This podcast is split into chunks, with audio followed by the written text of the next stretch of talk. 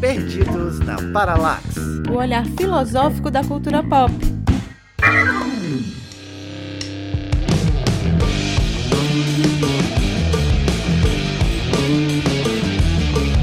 Povo, com a boa, aqui é Fred Costa. E eu não sei o que é pior às vezes, se é ler certas coisas ou ser analfabeto. É difícil, a internet é um mundo difícil. Abraço, Twitter. Olá, aqui é Manu Bezerra. Em uma escala de pensadoras da educação, eu estou bem Bell Hooks. Diariamente sala de aula ensinando os meninos a transgredir. Eita, bichão.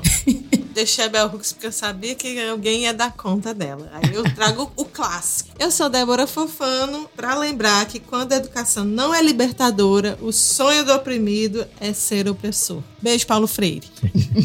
Beijo, me liga. E eu sou Alex Souza. Eu tô com medo de ensinar a pagar contas e a investir pros meninos, viu, gente? No lugar de pegar, ensiná-los a pensar criticamente e forçar o pensamento deles. Vai ensinar os meninos a ler o boleto, né? E, gente, esse episódio faz parte da série Desenrolando as Eleições, uma iniciativa que promove um debate político de qualidade na podosfera brasileira. A série é fruto da colaboração entre cinco podcasts nordestinos, que se juntaram para divulgar conceitos relacionados à política institucional e debater os programas de governo dos principais candidatos à presidência. Ao longo de nove episódios, a série vai debater sobre política, cultura, saúde, educação, que é o nosso caso, igualdade de gênero e meio ambiente. Além do Perdidos, participa do projeto os podcasts Calumbi da Bahia, o Desteoriza de Pernambuco, o Elas Pesquisam do Ceará e o Serifa Cast também daqui do Ceará. Então aproveita para gravar o nome desses podcasts, seguir todo mundo nas redes. A gente faz esse trabalho de maneira independente, então seu engajamento é fundamental. E é isso, o Perdido vai falar sobre educação. Segura aí, não sai daí, fica aí, aprenda aí.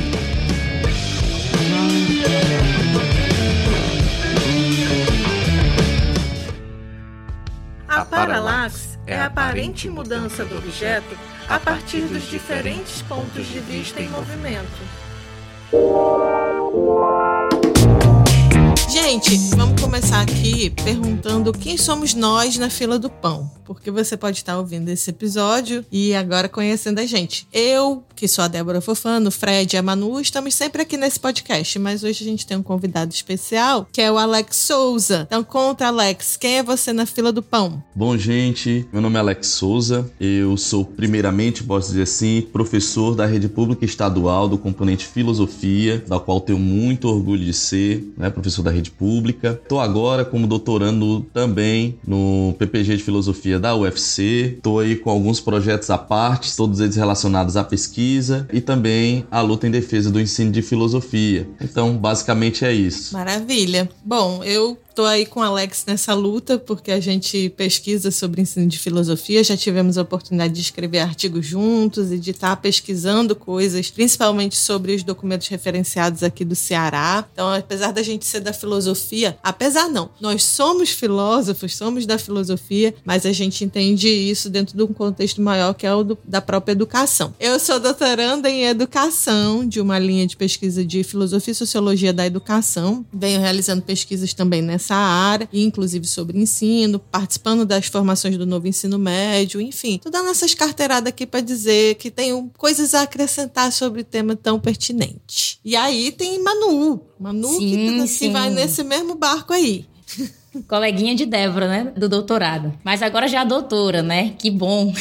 já finalizei esse processo aí, começando outros. Mas sou doutora em educação, na mesma linha que a Débora comenta. Estou aí no chão da sala de aula diariamente. Sou professora do Instituto Federal da Paraíba. E nesse movimento de lutar pela filosofia, lutar realmente por um ensino que possa conscientizar, deixar o aluno ali com aquele pensamento crítico, eu acho que é o nosso grande desafio. É nessa luta aí que a gente está se encontrando, né? Além da filosofia, que é o carro-chefe de pesquisa, de estudo, a área da educação é uma área que tem aberto, né, grandes visões, assim, para mim. Não só estudando mais uma área que eu sempre estudei, que eu me sentia confortável, que era o Teodoro Adorno, mas agora também entrando em outros ambientes, né, como principalmente pensadoras feministas que trabalham a educação, e isso aí tá sendo muito bom agora de estudar. É, gente, então, você que tá chegando agora, ouviu aí os outros podcasts, nós os perdidos, nós somos oito perdidos aqui. Eu sou o Fred Costa, eu não tenho nada a oferecer disso, eu sou mal educado. E só tenho comentários irônicos no Mentira, programa. Mentira, gente. Ele é formado em filosofia e mestre em sociologia. Ele fica aqui fazendo a Katia Séria. É, sou muito rico por causa disso. É.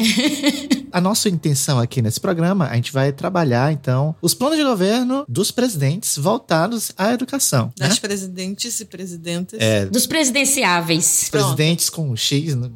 Presidentes. É. E a gente vai trabalhar isso aqui, mas esse é um podcast também de filosofia, às vezes. Então eu queria fazer uma pergunta um tanto quanto filosófica. O que é educação? Bom, aí é um podcast só pra isso. A gente não... Ah, gente, educação, vamos lá. Eu tô com a felicidade muito grande desses últimos semestres, eu estar ministrando uma disciplina que é filosofia da educação, né? Eu me encontro muito em sala de aula com duas perguntas: o que é filosofia e o que é educação? E aí, como a Débora coloca, se a gente fosse falar, é um programa inteiro só para isso. Do mesmo modo que a gente pode responder de maneira muito subjetiva o que é a filosofia, a educação também. Claro que a gente vai sempre pensar: ah, a educação é um processo, é um ato, né, de formar o indivíduo, de transmitir algum valor, algum conhecimento. Então a gente vai sempre passar por esse caminho aí. Mas eu gosto muito de dizer assim que a educação é uma tomada de consciência de si e do mundo. Quando a gente dá as ferramentas do conhecimento, a gente tenta colocar em sala de aula algo ali a ser aprendido, tem que haver o envolvimento do aluno. Então o processo da educação ele nunca é somente o que a gente oferece, mas também é o retorno. Então acho que a educação é um processo contínuo desse movimento e a cada momento que o aluno vai entendendo, vai se inteirando de estar dentro desse momento, ele se reconhece no mundo em que ele vive. Eu penso, gente, que a educação é realmente, até como a gente lê nesses livros introdutórios, né, é uma coisa muito ampla e que abarca, né, muitos elementos, muitas formas de ser, né, e que também, consequentemente, acaba sendo atravessado por muitas questões. Mas a educação ela não deixa de ser um instrumento social com vários objetivos, sendo transformador, até mesmo como diz o Paulo Freire, que a Débora acabou citando ele aqui, como também algo que possa ser utilizado para deixar os sujeitos, os seres humanos, né, dentro de uma determinada forma de ver e de ser o mundo que atenda a interesses mais particulares do que coletivos, né? Então eu vejo a educação como algo que tem a ver com a formação das pessoas e que pode ter diversas funções, entre elas colaborar com o todo, mas também colaborar com algumas particularidades. Eu, Alex, não vejo que essa última, né, a função da educação como algo que contribua somente para alguns seja o adequado. Para mim, a educação ela precisa ter uma função social e isso é de colaborar com o todo, né? Inclusive com a formação do estudante aí, não sei se esse termo integral, viu, seja adequada, mas tentar no máximo possível possibilitar que os estudantes aprendam várias coisas, incluindo aí pensar criticamente. É interessante, porque educação faz parte de toda a sociedade, toda a cultura séculos, e se a gente fosse fazer esse histórico, que eu, eu gosto particularmente, a gente ia ver muitas nuances diferentes que vocês estão exatamente mencionando aqui. Mas quando a gente está falando aqui para um plano de governo, né, a gente está falando de uma educação escolar, né, essa institucionalizada. Porque, na verdade, a educação acontece em vários processos que, inclusive, estão imersos na sociedade, no teatro, na dança, na música, na convívio familiar, enfim. Mas quando a gente fala disso que o Alex traz, que é essa questão que coloca para a sociedade que tem que ser para todos, a gente está falando dessa educação institucional, escolar, dessa formação que pode ser integral ou não, né? E aí eu, eu já começo a provocação porque eu penso até numa deformação, quem sabe a gente não trabalhar só com a formação, e é isso também já flertando aqui com o Alex quando ele fala assim: será que a educação não está só contribuindo com um determinado estado de exploração ou manutenção de um status quo dominante? Então também não seria interessante a gente deformar isso em vez de formar para isso? Enfim, tem muitas provocações que a gente pode fazer. Mas para a gente ser diligente aqui, objetivo, eu acho que tem uma pergunta que é fundamental: qual é o papel do governo, enquanto governança, enquanto um projeto né, desse institucional, estruturalmente em relação à educação? A gente já tem algumas diretrizes, alguma questão que não vai depender de governo, não vai depender de plano de governo de A, B ou C, mas que fazem parte de uma consolidação da estrutura da educação no Brasil. Então, as pessoas em geral que não estão ligadas à educação geralmente não sabem disso. Eu acho que é legal a gente informar aqui como é que funciona basicamente. Do governo federal em si, ele deve organizar o ensino de forma geral, financiando as instituições de ensino públicas, agindo como um agente de redistribuição, que possa garantir igualdade de oportunidades na educação, tendo, né, claro, para todos os alunos e educandos ali um padrão mínimo de qualidade para esse acesso à educação. Né? E aí ele vai estar tá colaborando, obviamente, porque a gente sabe que União, Estado, município, para oferecer esse ensino, eles vão ter que colaborar entre si. Então, acredito que o que talvez fica claro para algumas pessoas e outras não é em que momento o governo federal, em que, que ele age realmente, qual é o papel dos estados e do município e o que é que os estados e municípios podem oferecer. E aí, sempre desde que eu sou criança, eu pensava assim: o ensino fundamental feito pelo município, o ensino médio é fornecido pelo estado. Isso no âmbito das escolas públicas, né? E hoje eu penso que o braço do governo responsável pela essa elaboração do PNE, que é a Política Nacional da Educação, é o Ministério da Educação, que é o MEC, né? E eu acho interessante que até a sigla MEC, né, que era da época que era o Ministério da Educação e Cultura, e se manteve, né? Uhum. Porque assim, o Ministério da Educação era ligado à saúde, era Ministério da Educação e Saúde, e daí depois virou Ministério da Educação e Cultura. E só após ele se, vamos dizer, emancipou, né? Ficou somente ligado às questões da educação. E mesmo assim a sigla se manteve, né? É, mas hoje em dia não tem mais Ministério da Cultura. Voltou a ser parte da educação. Isso. É, e o Ministério da Educação é hoje é um esporte de revezamento, né? Isso. No atual governo. A gente está falando de que, assim, independente de governo, existe uma estrutura, é isso que a Manu está explicando. Existe o MEC e uhum. tal, né? Com várias políticas públicas consolidadas. Eu queria que vocês que estão mais ligados, porque vocês são professores do Estado e eu sou professora da rede de ensino tecnológica, né, do IF, há uma diferença que a gente percebe, porque existe aqui, né, nos IFs, esse olhar voltado para esse ensino técnico, né, profissionalizante. Não que as escolas do Estado também hoje não tenham as de tempo integral, que também os alunos saem com ensino técnico. Porém, os IFs, eles tinham essa pegada mesmo de preparar o aluno para o mercado de trabalho, né? E a gente ainda tem uma luta muito forte dentro dos institutos federais, que é manter essa criticidade ou as disciplinas realmente de formação geral. É interessante a gente observar algumas coisas até legais, né, no plano da legalidade, né, que nos ajudam a pensar também a educação e também a nossa história. Na legislação tem dizendo que a educação é papel do Estado, da família e da sociedade. É muito interessante se você pensa um ângulo de 90 graus e você pega e diz assim, olha, aqui tem um corte no meio desse ângulo aqui, né, no meio do ângulo de 90 graus e quando a gente não separa, né, não não percebe algumas dessas funções, nós não conseguimos dizer o que cada um tem que fazer. Não sei se a gente consegue chegar a esse limite do que cada um pode fazer, mas pelo menos nos dá uma ideia de visualizar quais são as funções de cada um. Atualmente, é uma questão muito central que é levantada pelo atual governo federal, no caso. Essa divisão parece que ela às vezes está sendo um pouco apagada. É, de propósito, é misturado. É muito característico do atual governo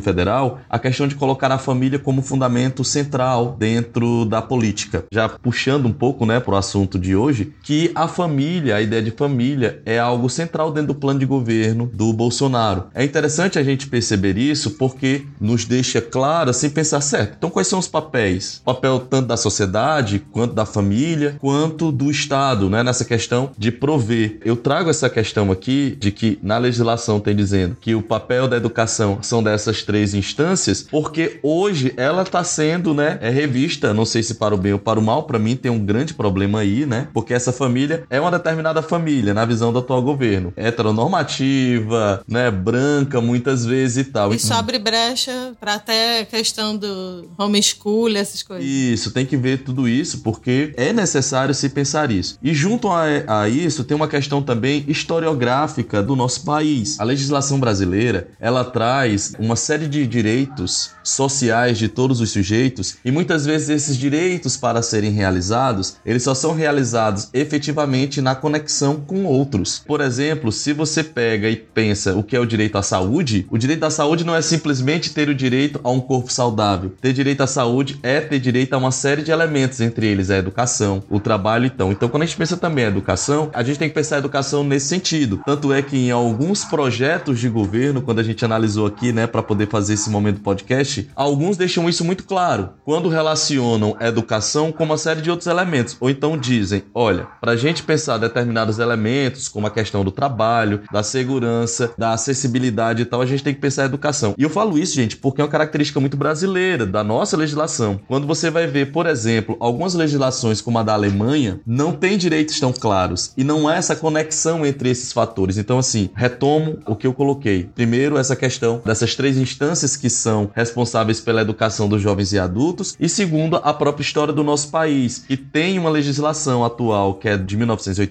88 e que ela foi toda construída dentro de uma lógica né, de retomada da democracia, aquela questão de defesa dos direitos sociais que hoje permanece, né? E que eu acho importante a gente colocar tanto para defender quanto para a gente pensar o que está presente nessas propostas governamentais, né, dos presidenciáveis aí. É, a gente tá sobre a Lei de Diretrizes e Bases, que é de 1996, e ela vem sofrendo várias reformulações, adendos, artigos novos, enfim. Mas o fato é que lá tem bastante explícito o que vocês já colocaram aqui. Os entes federados têm responsabilidades e corresponsabilidades diferentes, né? Então, dos maiores para os menores, todos têm que dar conta das mais diversas instâncias de ensino. Então, vale salientar aqui para o ouvinte que é a educação infantil, a educação básica, que inclui o fundamental e o médio, e a educação superior. Então, a competência de ofertar cada uma dessas etapas de ensino é diferente. Como o governo federal é esse ente que a Manu até menciona responsável maior pelo financiamento, pela organização da rede, por uma gestão dos recursos, ele tem competência para organizar qualquer etapa da educação, mas a prioridade dele vai ser o ensino superior. Então, o governo federal é responsável pela educação em nível superior. Ele pode ofertar ensino médio, educação básica, educação infantil? Pode, mas não é a prioridade. A mesma coisa a educação estadual. Qual é a competência deles? A educação em nível médio, o ensino médio ofertado pelos estados. Pode ofertar educação em nível superior ou em nível fundamental? Pode, mas não é a prioridade. Tanto é que a gente tem universidades estaduais que vão ser reguladas pelas leis federais, mas ofertadas pelo estado, né? E assim como tem escolas de educação fundamental que são dos estados também. E o município, aquele ente ali menor, ele vai ofertar a educação fundamental e a educação infantil. Então, isso é uma rede que se conecta, né? Ela tem que estar interconectada e a educação particular, ela tem que se integrar nessa lógica no sentido de quem ela responde. Uma escola particular é, de educação básica, seja fundamental ou médio, vai ter que se reportar aos conselhos de educação estadual, aos conselhos de educação municipal, aos conselhos de educação federal, às universidades, se reportam aos entes correspondentes. Então, aqui no Brasil, é organizado dessa maneira. É completamente diferente de outros países, até irmãos nossos aqui, como a Argentina e tal, que oferecem outras modalidades de educação. E Alex traz uma coisa importante que é colocada tanto da Constituição quanto da LDB, que a educação é um direito básico de todo cidadão brasileiro. Isso quer dizer o quê?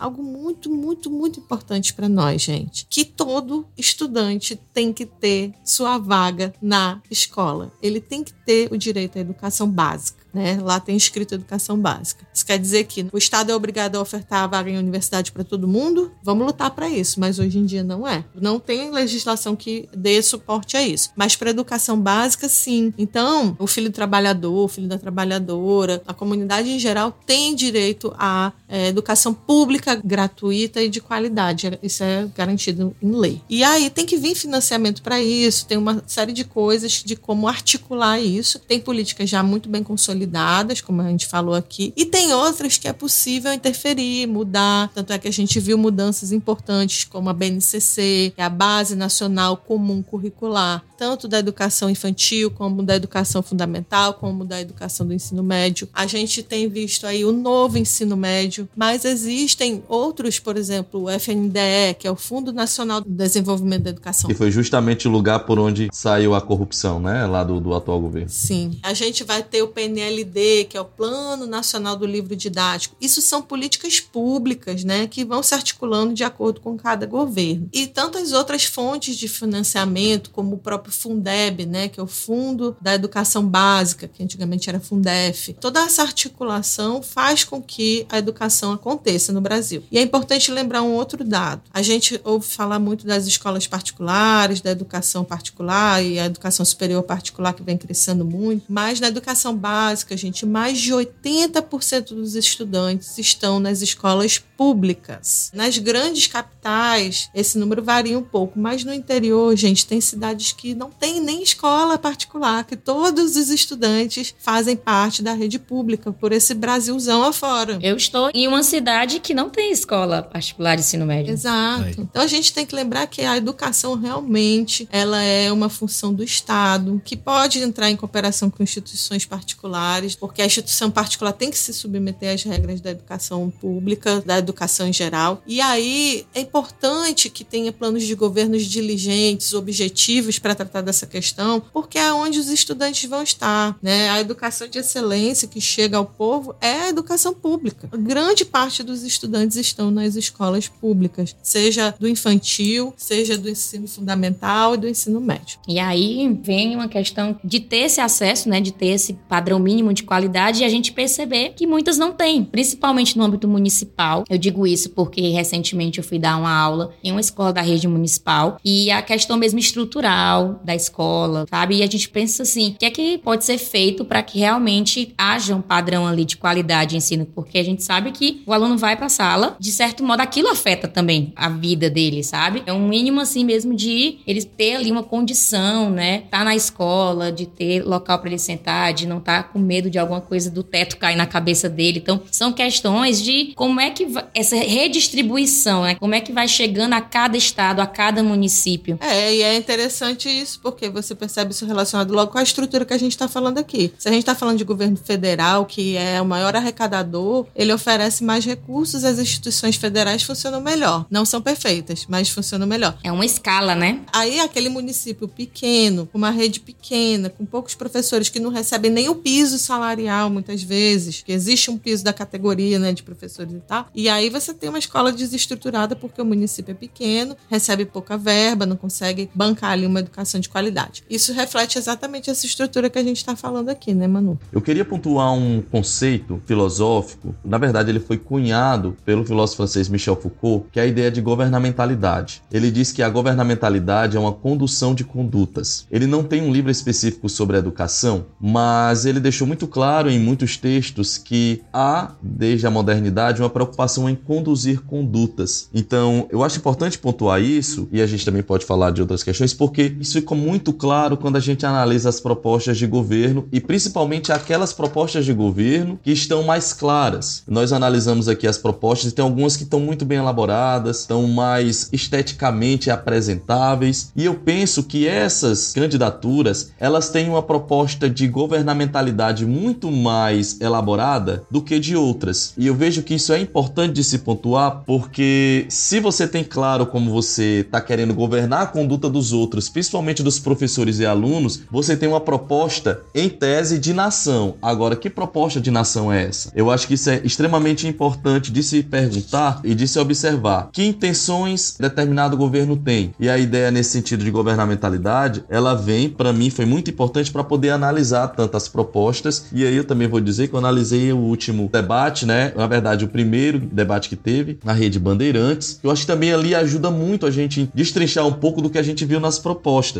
E para mim, Alex, fica muito claro que nenhuma das propostas se desvincula de uma ideia de neoliberalismo. Por mais que a gente veja que alguns estão mais direcionados para a esquerda, outros mais direcionados, né, para a direita, em tese aqui de ideias políticas, mas parece-me que nenhuma escapa a uma ideia de governamentalidade neoliberal, né? Então aí, para complementar essa ideia de educação, né, o que é que a gente pensa como educação e atrelado a isso, o que é que afeta essa educação e consequentemente as propostas que a gente está analisando, né? Que os eleitores todos vão analisar agora para poder tomar suas decisões. E eu concordo contigo, porque o sentimento que me dá ao ler e ao ver, eu espero que todo mundo que esteja ouvindo a gente depois possa se apropriar, dar uma olhada nesse material que é muito importante. Eu nunca tinha lido real assim em outras eleições as propostas, sabe? Eu já tinha visto uma coisa solta hoje, mas dessa vez realmente a gente pegou os planos, né, e foi avaliar. E nessa pegada do neoliberalismo, o que é que a gente percebe? Acho que toda vez que eu lia algo, sempre vinha a palavra preparação para o mercado de trabalho, preparação para o mercado de trabalho. Parece que toda a educação hoje é a preparação para o mercado de trabalho. Trabalho, ótimo, fundo ser social, trabalho é necessário, trabalho dignifica o homem, tem mil frases aí, e o trabalho ele vai ter sua importância na vida de todos. Porém, essa preocupação no sentido de sempre colocar a educação atrelada a isso é o medo que a gente tem desse novo ensino médio, dessas novas propostas que se apresentam aí, de uma educação que não visa algo amplo, e sim algo muito fechado, uma visão ali muito limitada. A gente já tinha realmente os, os espaços locais de educação voltados para o ensino tecnológico, sempre teve, né, é, ao longo da história, porém agora é uma preocupação constante e de todos os governos. A gente pode olhar em todos eles, fica essa ressoando isso, né? E aí vai começar a ensinar os menino a ler boleto mesmo, porque o tempo inteiro a gente tá preparando ele para o trabalho e para eles trabalharem e não se darem conta da exploração desse trabalho. Que eu acho que é isso que a educação hoje quer, né? E por isso a gente fica nessa condição de explorar o tempo inteiro. E, gente, com essas palavras de otimismo. Ei, esse programa realmente tá assim, né? Uma coisa meio. Olha, Fred, mas é otimismo mesmo, sabe? Porque no momento em que a gente percebe aquilo que está diminuindo nossa potência de vida, nós estamos sim abrindo brechas para nossa vida se elevar. Então, por mais que seja um pouco irônico, diagnosticar isso que reduz a nossa potência de vida é sim um elogio à vida, né?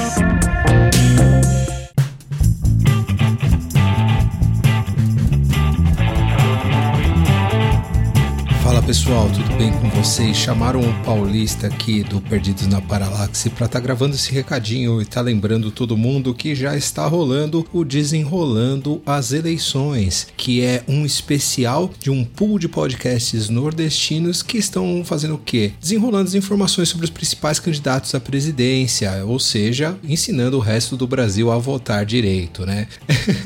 Mas brincadeiras à parte, eu queria dizer que já rolou o podcast do Calum Zumbi, do Desteoriza e dos Elas Pesquisam. Hoje, vocês estão acompanhando, é o episódio do Perdidos na Paralaxe, né? Onde a gente está falando sobre educação. Na semana que vem também vai ter o SerifaCast, que é do Ceará. Todos os episódios eles foram pensados para promover um debate sobre diversos setores aí do que, que tem que ser discutido, pensado e conhecido para fazer as melhores escolhas de candidatos nessa eleição, que vocês sabem, né? Ela é importantíssima para a gente conseguir eleger bons representantes e além desse megazord de podcasts para combater a desinformação, outra novidade aí de colaboração que surgiu nesse mês aqui foi a participação da Débora e da Raquel no Conversações Filosóficas do Caio Souto. Foram bem bacanas. A Raquel ela falou sobre a pesquisa dela sobre dança, corpo e filosofia e a Débora ela falou sobre nossa inspiração para o nome do nosso podcast, o Lavoy Zizek, e falou sobre ideologia, dialética, educação e psicanálise. Então confiram lá a participação das duas lá no Caio, foram bem legais e vale muito a pena para estar tá conhecendo o que elas andam pesquisando e produzindo por aí. Além disso, como sempre, eu queria estar tá passando aqui para estar tá mandando um beijo, um grande abraço para essas pessoas maravilhosas que fazem parte do nosso Apoia-se, com certeza, os melhores ouvintes de podcast do Brasil, né? Com certeza já fizeram a melhor escolha, que é nos apoiar em nossa empreitada de estar tá produzindo conteúdo sobre filosofia, cultura pop e outros saberes, né? Então, vocês que nos apoiam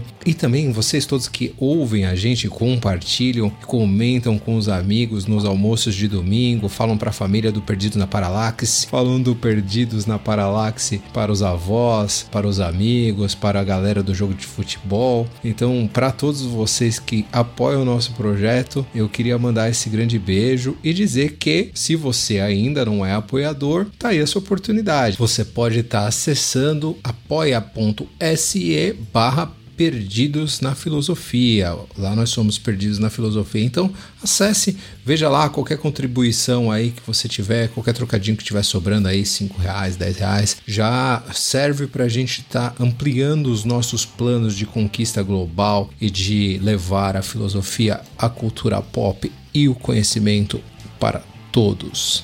É isso, pessoal. Vou deixar vocês voltarem pro programa, continuar curtindo esse episódio e se informando, porque tá muito bom. Eu tô aqui, estou curtindo, vou continuar ouvindo com vocês. Um grande abraço e até mais.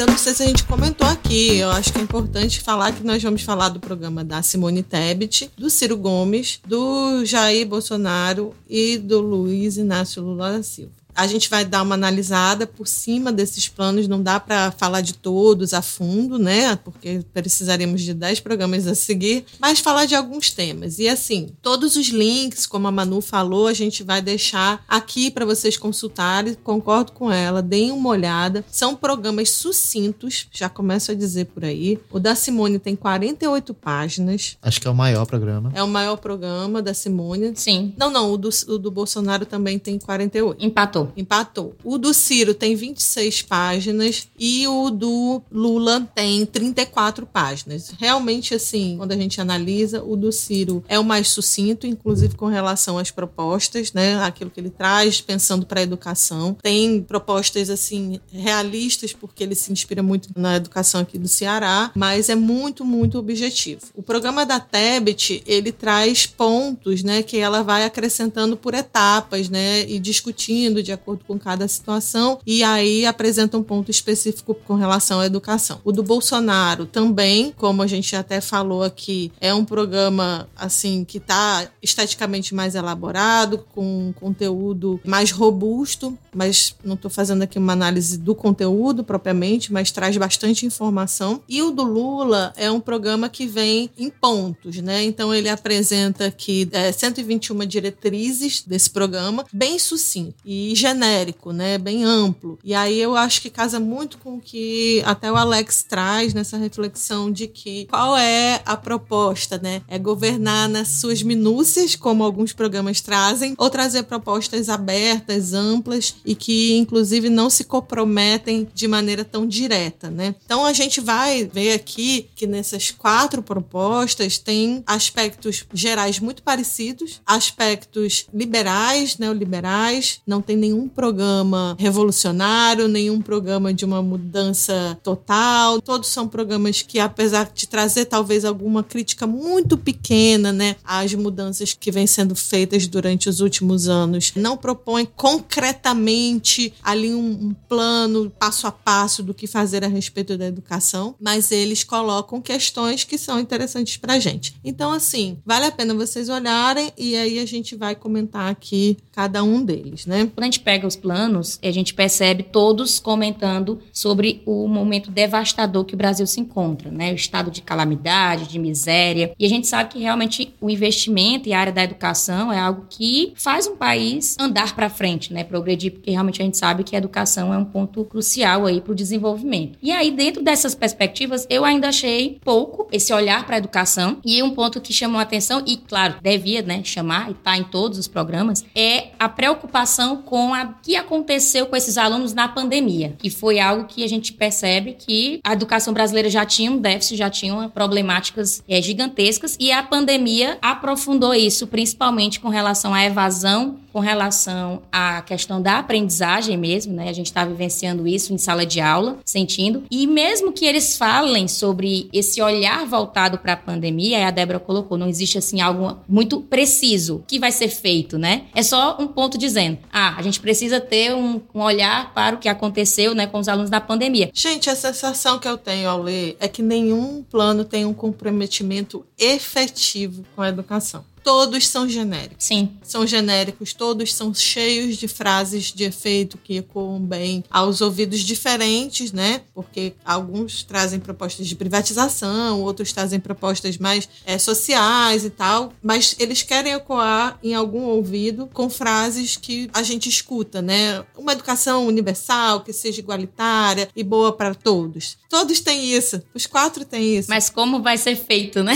Como faz? E como faz? E outra, outra, me assusta muito, e inclusive quando eu até no debate que a Alex citou, quando eu escuto um cara falar sobre educação e você percebe que ele não sabe de nada. Ele não tem a menor ideia. Ele nunca ouviu falar de FNDE, ele não sabe nem essa divisãozinha básica que a gente comentou aqui. Então a impressão que dá em alguns planos é essa. Foi um técnico que fez e colocou ali, peraí, eu vou botar aqui que educação é muito importante. Esse é meu plano. sabe? Tem uns que são assim. O plano é assim, no final a gente quer um um país mais criativo e feliz. é lindo. É, o plano é, é, assim. Gente, é surreal. Tem essa frase mesmo. E com empreendedores. com empreendedores. Então, gente, vamos aos planos de governo. Façam educação de qualidade para salvar o povo brasileiro. É só isso que vai salvar o povo brasileiro. É só isso que dá cidadania. A gente está gravando esse programa no dia 1 de setembro e a gente até referenciou já a primeira debate na Band, né? E eu acho que a Tebet foi mais reconhecida pelo público em geral como, a, digamos, a vencedora do debate, ou a que foi melhor, né? E é tudo que eu sei sobre ela. Ela começa com algumas diretrizes e compromissos e ela coloca assim: eu lendo o plano da Tebet, ele tem inclusive contradições, porque ela fala assim: recuperar a liderança e o protagonismo protagonismo do MEC na coordenação das políticas de educação, conduzindo um novo Plano Nacional de Educação a ser renovado em 2024. Realmente, o Plano Nacional de Educação ele tem uma validade de 10 anos e em 2024 ele já tem que estar em andamento. Então, ele já devia estar sendo, inclusive, discutido. Mas olha que interessante, ela fala recuperar a liderança e o protagonismo. Ela quer recuperar, mas para conduzir um novo plano. Então, não entendi, senhora. Senhora. Senhora, vem aqui. Eu acho que é muito mais por toda a problemática que o MEC enfrentou. E enfrenta. Essas mudanças de ministros constantes, né? Essas polêmicas Uhum. que foi um dos ministérios que mais foi polêmico, a gente sabe, né? no- Nos últimos dois anos. E eu acredito que essa recuperar a liderança veio nesse sentido aí. A legenda não ficou tão clara, mas eu acho que é muito mais de dizer assim, presidente em si, vamos deixar aqui, né? Nas mãos mesmo do ministro, da galera das secretarias. Sim, nos técnicos, né? Trabalhar mesmo, né? Porque o MEC ele é dividido em várias secretarias, né? Então, vamos deixar essa galera, cada um aqui organizando mesmo. Eu acho que ela tá cutucando o Bolsonaro. É, Sempre. Porque foi uma crítica tremenda de todos os entes federativos, de nós que nos consideramos progressistas, dos governos federais, as ações governamentais em torno da pandemia, da implementação do novo ensino médio e das políticas gerais do MEC. Quer dizer, não havia uma, vamos dizer, uma vontade de levar um projeto de educação. Porque por mais que o governo federal seja responsável pela oferta das universidades e consequentemente pela regulamentação das instituições de ensino superior, ela é responsável pelas políticas públicas de âmbito nacional. Então, o governo federal, ele efetivamente abriu mão, vamos dizer, quase abriu mão de tudo, de todas essas políticas. É muito interessante quando você conversa com algumas pessoas que estão próximas das instituições governamentais, né? De dizer, olha, se não fosse muitos profissionais, muitos funcionários de carreira do MEC que passaram através de concurso público, muitas das políticas públicas não teriam acontecido. Esse ponto que a Tebet coloca é no sentido de dizer o quê? O MEC, ele na verdade se omitiu do papel de gerenciador dessas políticas públicas nacionais e quando ela coloca isso retomar, eu entendo do seguinte modo, uma crítica atual ao governo dizendo que eles abriram mão de gerir, de comandar, de encabeçar as políticas públicas nacionais, né? Assim, é claro que eu entendi desse modo, mas quando eu falo que existe contradição, é que ela está colocando mais à frente, vamos estatizar tudo. O plano dela é esse. Desculpa, desestatizar. Desestatizar. Mas não deixa de estar junto. Quem está por trás de muitas decisões do Ministério da Educação são instituições, né? É, muitas delas representadas Privadas. pelo todo pela educação. E nós sabemos, né? E na lei do novo ensino médio tem muito claro isso, e já vou colocando aqui. Não vi em nenhuma proposta governamental nenhum questionamento à lei do novo ensino médio, muito menos a BNCC, né? Que nós sabemos que tem coisas ali absurdas. Não vi nenhuma proposta fazendo um questionamento a isso. E assim, você pode ter um projeto de governo, você pode gerenciar aquilo com muita atenção, mas também gerenciar querendo privatizar, né? Exatamente. Que é o que eu acho que tá por trás de muita coisa aí. Tem muitas coisas aqui do programa da Simone Tebet e tem duas coisas. A primeira é na ideia de governo, aquela ideia de governamentalidade que eu tava falando lá na frente. No programa de governo dela que tá no site, não tem muito claro isso, mas lá no debate ela disse que cada jovem vai terminar com 5 mil reais para poder fazer o que quiser. Então quer dizer o seguinte, jovens, fiquem na escola. A minha solução para diminuir a evasão no ensino médio é, aqui- prometer 5 mil reais para você quando sair para você fazer o que quiser. É o poupança mais educação. É uma proposta que está aqui. Isso. E que a gente sabe que muitas políticas públicas já fizeram isso. É jovem, programas inclusive do governo do PT, né? Foi desse modo. Pessoas que saíram da escola devido a uma série de razões, né? E que estavam muitas vezes estudando na educação para jovens e adultos, recebiam uma bolsa para se manter na escola. O Bolsa Família muitas vezes está atrelado com isso, né? Para receber o Bolsa Família, que agora é Auxílio Brasil, né? Você precisa manter o aluno na escola. Então quer dizer, se você quiser receber esses 5 mil reais, se mantenha na escola, né? Aqui mesmo a gente vai ter, nos institutos, as políticas de assistência estudantil. Os alunos, eles recebem certa bolsa para acesso e permanência. E muitos ficam mesmo por causa da bolsa, né? Principalmente por a gente estar numa zona rural. Chamava Bolsa Escola, da época do Fernando Henrique Cardoso. Começou com Bolsa Escola, né? Sim. Depois virou Bolsa Família, agora Auxílio Brasil. Todos eles dependem da permanência dentro da escola. O que ela está propondo aqui é um, um outro, né? Não, mas fora isso, eu tô falando já de dentro dos institutos mesmo, das políticas assistenciais dentro. O valor que é pago já para o aluno na própria conta corrente dele para a permanência dele. É o auxílio permanência. Todas as. Isso, já tem isso. Já já- Nesse caso é a promessa permanência. Porque não tem nada de auxílio, né? É, é uma promessa para fazer a pessoa ficar ali, no meu entender. É uma política de conduzir a conduta das pessoas que estão ali, né? Mas tem uma coisa interessante que eu achei também aí no projeto dela, e eu acho que isso é em decorrência da vice da Simone Tebet, que é a senadora Mara Gabrilli. E ela é uma pessoa com deficiência física. E é muito interessante quando você vê no programa da Simone Tebet a questão das pessoas com deficiência. Então, assim. Da inclusão, acessibilidade. Por mais que a gente critique, volta aquela questão que eu acho que você defende muito, Débora. Nós precisamos das diferentes formas de ser dentro das instituições. E isso faz com que a gente veja coisas que nunca viu. Quer dizer, eu não vi isso nos outros projetos. Toda vez que estava lá no projeto dela, tinha relação com a questão das pessoas com deficiência. E eu não acho que é porque a Simone Tebet está preocupada com isso. Eu acho que é porque tem uma pessoa que é deficiente física, está no como vice e diz o seguinte: olha, coloque as minhas pautas aí também. Eu vi que tem essa parte das políticas de inclusão com pessoas com deficiência, tem em todos os programas, mas eu reconheço que o dela é o mais bem, assim, que traz mais conteúdo sobre essa, esse tema, realmente. Eu queria destacar só um ponto aqui, que é o ponto talvez mais batido da educação pra gente, que é a valorização de professores, né? Sempre nos, na, nas propostas vão ter isso, né? Na dela, principalmente tem um ponto que ela fala dessa integração entre a educação infantil e o ensino fundamental, para justamente essa transição entre as etapas ser feita da melhor forma, e na valorização desses educadores, porque realmente a gente percebe o quanto, de modo geral, os professores são desvalorizados, é uma questão que é batida a gente falar sempre, mas os profissionais da educação infantil, principalmente que trabalham em creches, e os profissionais do ensino fundamental ligados à rede municipal, a gente percebe o quanto há uma desvalorização mesmo. Então, dentro das propostas, fala muito disso, mas anos passam e o que é que é feito, né? São propostas de valorização, mas que a gente não vê isso ser efetivado ao longo dos quatro anos de um governo. Nunca é. Tem um ponto que diz assim: incentivar a formação, atualização e valorização dos professores a partir da reformulação do currículo de formação inicial, sobretudo para a garantia do aprofundamento prático nas áreas de interesse, e introduzir certificação de professores, estimulando o desenvolvimento profissional e de carreiras. Olha, esse ponto é exatamente isso que a Manu está falando. Vamos valorizar. Só que quando ela fala assim, a partir da reformulação do currículo de formação inicial, essa informação é completamente vaga. Ela está falando que isso é do currículo da universidade, né? Que currículo é esse que ela está falando? Para garantir o aprofundamento prático nas áreas de interesse. Quer dizer, o professor faz um curso de aprofundamento na área de interesse que ele gosta. Que interesse é isso? E aí introduzir certificação de professores. A gente já não tem certificação de professores quando a gente faz uma licenciatura, quando a gente faz pedagogia, já não existe isso. Então, assim, estimulando o desenvolvimento profissional de carreira. Ok, queremos que estimule o desenvolvimento profissional de carreira. Mas, Simone, querida, diga direitinho como fazer isso. É meu vago. E quando ela diz aqui, ó, ampliar o acesso à instituição de ensino superior públicas por meio de fontes alternativas de financiamento. Que fontes são essas? Minha filha, o Alex já sabe que fontes são essas, né?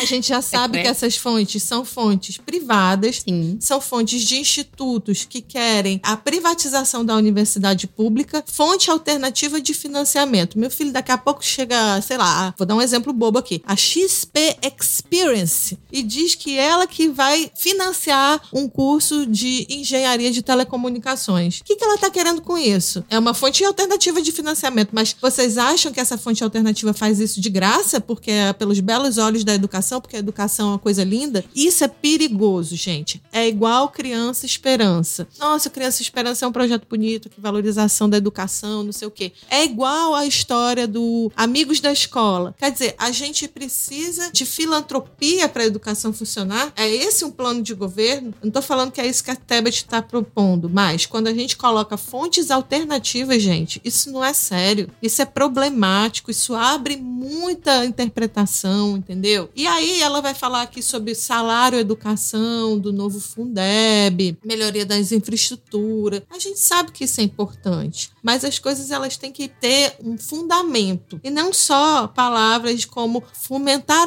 a ampliação da educação em tempo integral em todas as etapas de ensino. Olha isso, gente. Fomentar todas as etapas, né? Quer dizer que então a gente vai pegar um menino do infantil 1 e botar ele na educação integral? É isso? Não faz sentido. O único ponto que eu vejo assim interessante, que eu gostei, porque eu tô vivenciando isso muito, de muitos alunos com problemas, né, de saúde mental, é o ponto que ela coloca de apoiar a saúde mental de estudantes profissionais, devido, né, aos impactos da pandemia. E também como isso vai ser feito. Eu não sei, eu vou perguntar a Débora e o Alex, se nas escolas do estado tem psicólogos? Tem acompanhamentos assim na própria escola? Tem uma psicóloga que acompanha as regionais. As regionais. Então, uma psicóloga, isso. ela acompanha assim, sei lá, mais de 15 escolas. Pronto. A gente tem aqui no campus um psicólogo e ele não dá conta, entende? Imagine uma psicóloga para as regionais. Então, assim, eu acho esse ponto primordial para o que a gente está vivendo em salas de aula, alunos ansiosos, com problemas sérios de saúde, porque diariamente aqui a gente está vivenciando isso. E os profissionais também, né? Nós estamos com a cabeça bugada mesmo. É aquela velha história. Os planos, os projetos são muito bonitos, mas como eles vão ser colocados em prática, é isso que é complicado.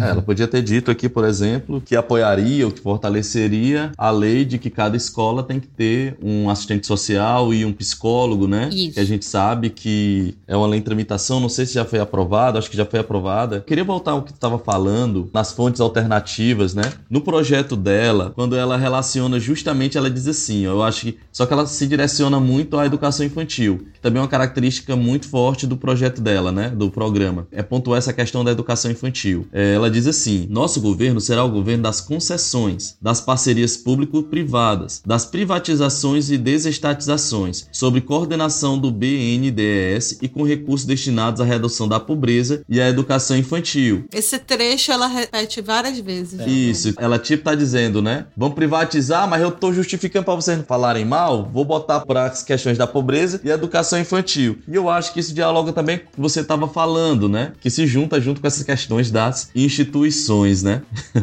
eu acho que essa frase que você leu resume todo o plano da Tebet com relação a vários, inclusive saúde uhum. e outras coisas, mas principalmente a educação é isso: parceria público-privada e desestatização. Vocês acham que é coerente ela dizer que ainda em torno da educação infantil, que ela disse que vai fazer uma política para garantir que todas as crianças sejam alfabetizadas até o segundo ano do ensino fundamental? Isso já tem lei, né? É muito complicado, eu acho que poderia ter dito com mais detalhes assim. Como nós vamos fazer? Fazer projetos dando auxílio para os professores? É porque ela não conhece. Porque, por exemplo, existe o PAIC, que é o Programa da Alfabetização na Idade Certa. Como ela não conhece e ela não vai reconhecer, porque esse é um programa de outro governo, e o PAIC deu super certo, o pai que é maravilhoso, ela não vai reconhecer e ela não vai dar o crédito, né? Então ela diz: tem que fazer isso aí, mas não diz como, né? Mais uma vez. Claro que é o que a gente quer, todas as crianças alfabetizadas e letradas e capazes de compreender o que leem. Mas só falar, erradicar o analfabetismo. Olha, tem um ponto dela com esse nome. Que... é, é isso. O ponto é esse: erradicar o analfabetismo. E aí? Nossa. que lindo. Que incrível. Pobreza, tem que acabar.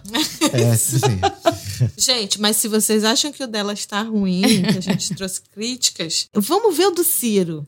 Nós precisamos finalmente tomar uma decisão de revolucionar a educação no Brasil. Não podemos deixar por menos. Revolucionar a educação no Brasil.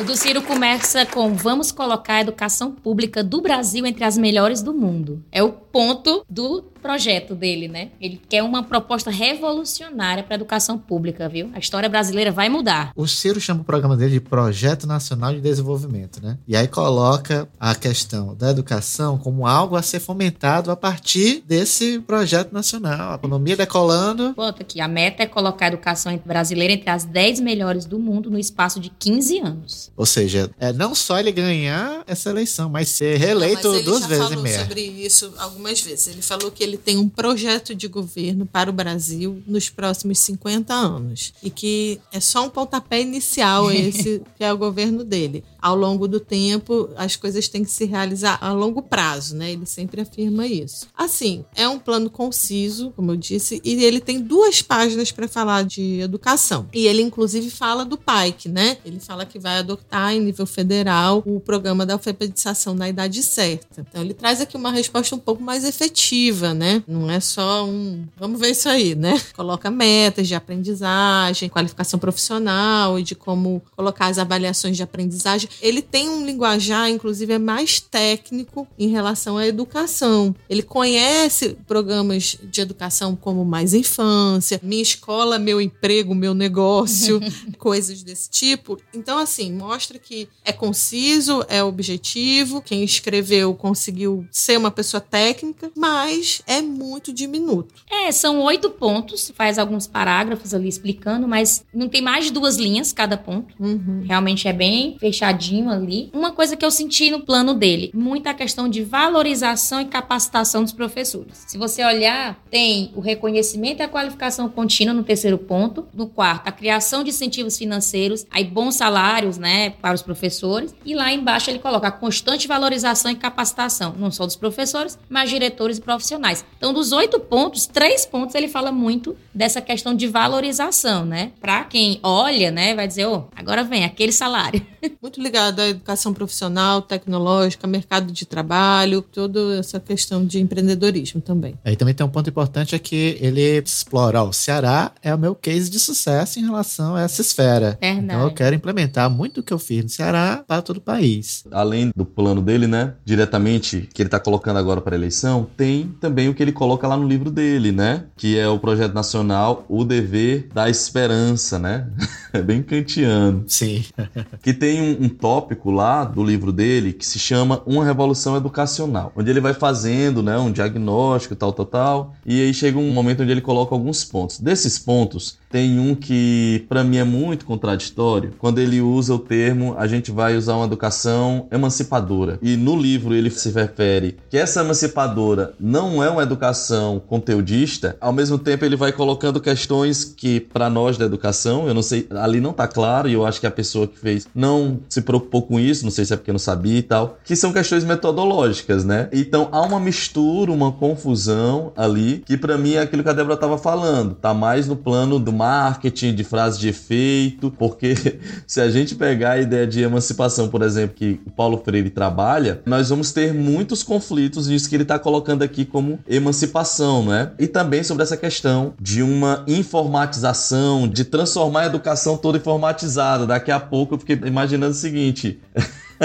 nós vamos pegar e botar os meninos para resolver questões no aplicativo e o algoritmo vai ver, né? Que na verdade ele tem essa percepção. No debate ele colocou isso em torno da segurança pública. Mas tem um ponto no, no livro que ele coloca, mas não tá claro, e eu acho que ele deveria ter explorado mais em outros momentos, que é a questão da gestão da educação, da gestão educacional. Primeiro ponto no projeto dele no livro, ele defende a federalização da gestão do ensino básico. Não fica muito claro se essa federalização da gestão são a gestão das escolas ou das secretarias de educação. É a federalização da carreira, mas e com isso a gestão. Isso, no livro dele, ele coloca assim, vou ler, cinco princípios. Federalização da gestão do ensino básico por meio de um programa de abrangência nacional, né? Uhum. Para mim é muito complicado isso estar tá se colocando, porque tem uma coisa. Imagina se no governo governo que está agora atualmente tivesse uma federalização. Eu não sei se ele está falando de Sistema Nacional de Educação, mas imagina se há uma federalização da gestão nacional, né? A gente sabe que muitos estados, devido à sua autonomia de gestão, foi que conseguiram barrar desastres educacionais com a pandemia. Quer dizer, as particularidades que a República dá às federações, né? A autonomia, elas são significativas. Então, fico me perguntando o que significa essa federalização da gestão da educação básica, né? Eu perguntando, ele está se referindo às secretarias de educação, às secretarias de educações municipais? As diretrizes, né? De como deve a gestão atuar, quais são os caminhos. Inclusive, eu escutei ele falando no debate, né? Que aqui no Ceará, em geral, as escolas regulares têm eleição para direção. Uhum. E isso garante uma certa autonomia da direção, porque ela não está com o rabo preso, né? Às secretarias e tudo mais.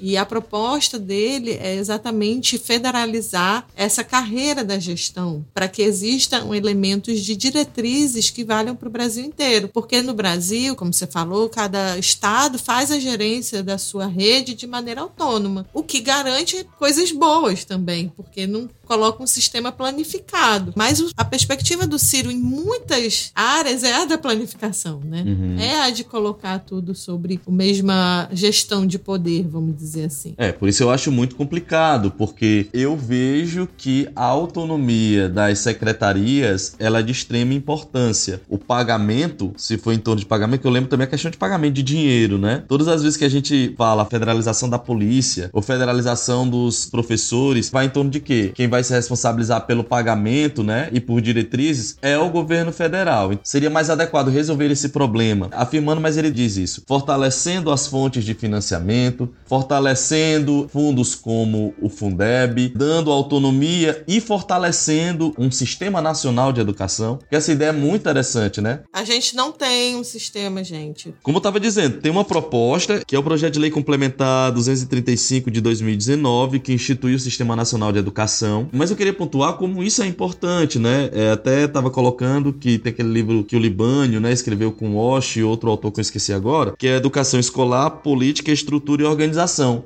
Ele ah, não tinha sofrido ainda algumas atualizações, mas lá ele coloca a importância do Sistema Nacional de Educação e tudo. Mas não fica claro nessa proposta do Ciro se é isso, a que ele está se referindo, mas eu coloco também a importância da autonomia das secretarias de educação, porque a gente não sabe o que acontece no futuro, né? Por exemplo, no atual governo, o que aconteceu foi que a autonomia das secretarias de educação estaduais e municipais foi um meio de proteger a educação pública e também privada em várias regiões do país. Sim, sem dúvida. Gente, o que é que ele quis dizer com o desenvolvimento de competências socioemocionais? Eu acho que isso está ligado ao novo ensino médio até, né? É na BNCC. Isso. A BNCC, ela traz competências e habilidades, traz 10 competências para a educação básica e para o ensino médio. E dentre essas competências tem as competências socioemocionais. E aí tem uma série delas que devem ter trabalhadas como conteúdos transversais ou mesmo num conteúdo chamado projeto de vida. Enfim, pode ser atualizado, lidar com as emoções, carreira, vida. Porque, gente, a BNCC é a Base Nacional Comum Curricular. Ela coloca todos os conteúdos que devem ser ministrados ao longo da educação básica, certo? Direitos de aprendizagem. Isso. Não é conteúdos, mas porque ela não é conteudista. ela trabalha exatamente com competências e, E habilidades. E isso traz muita polêmica em relação ao, ao ensino médio, principalmente, onde foi a mudança que reverbera na gente até hoje. E uma das críticas que nós já trouxemos aqui é que nenhum programa desses dos quatro questiona ou mesmo coloca alguma avaliação sobre o novo ensino médio. O da Tebet menciona que vai implementar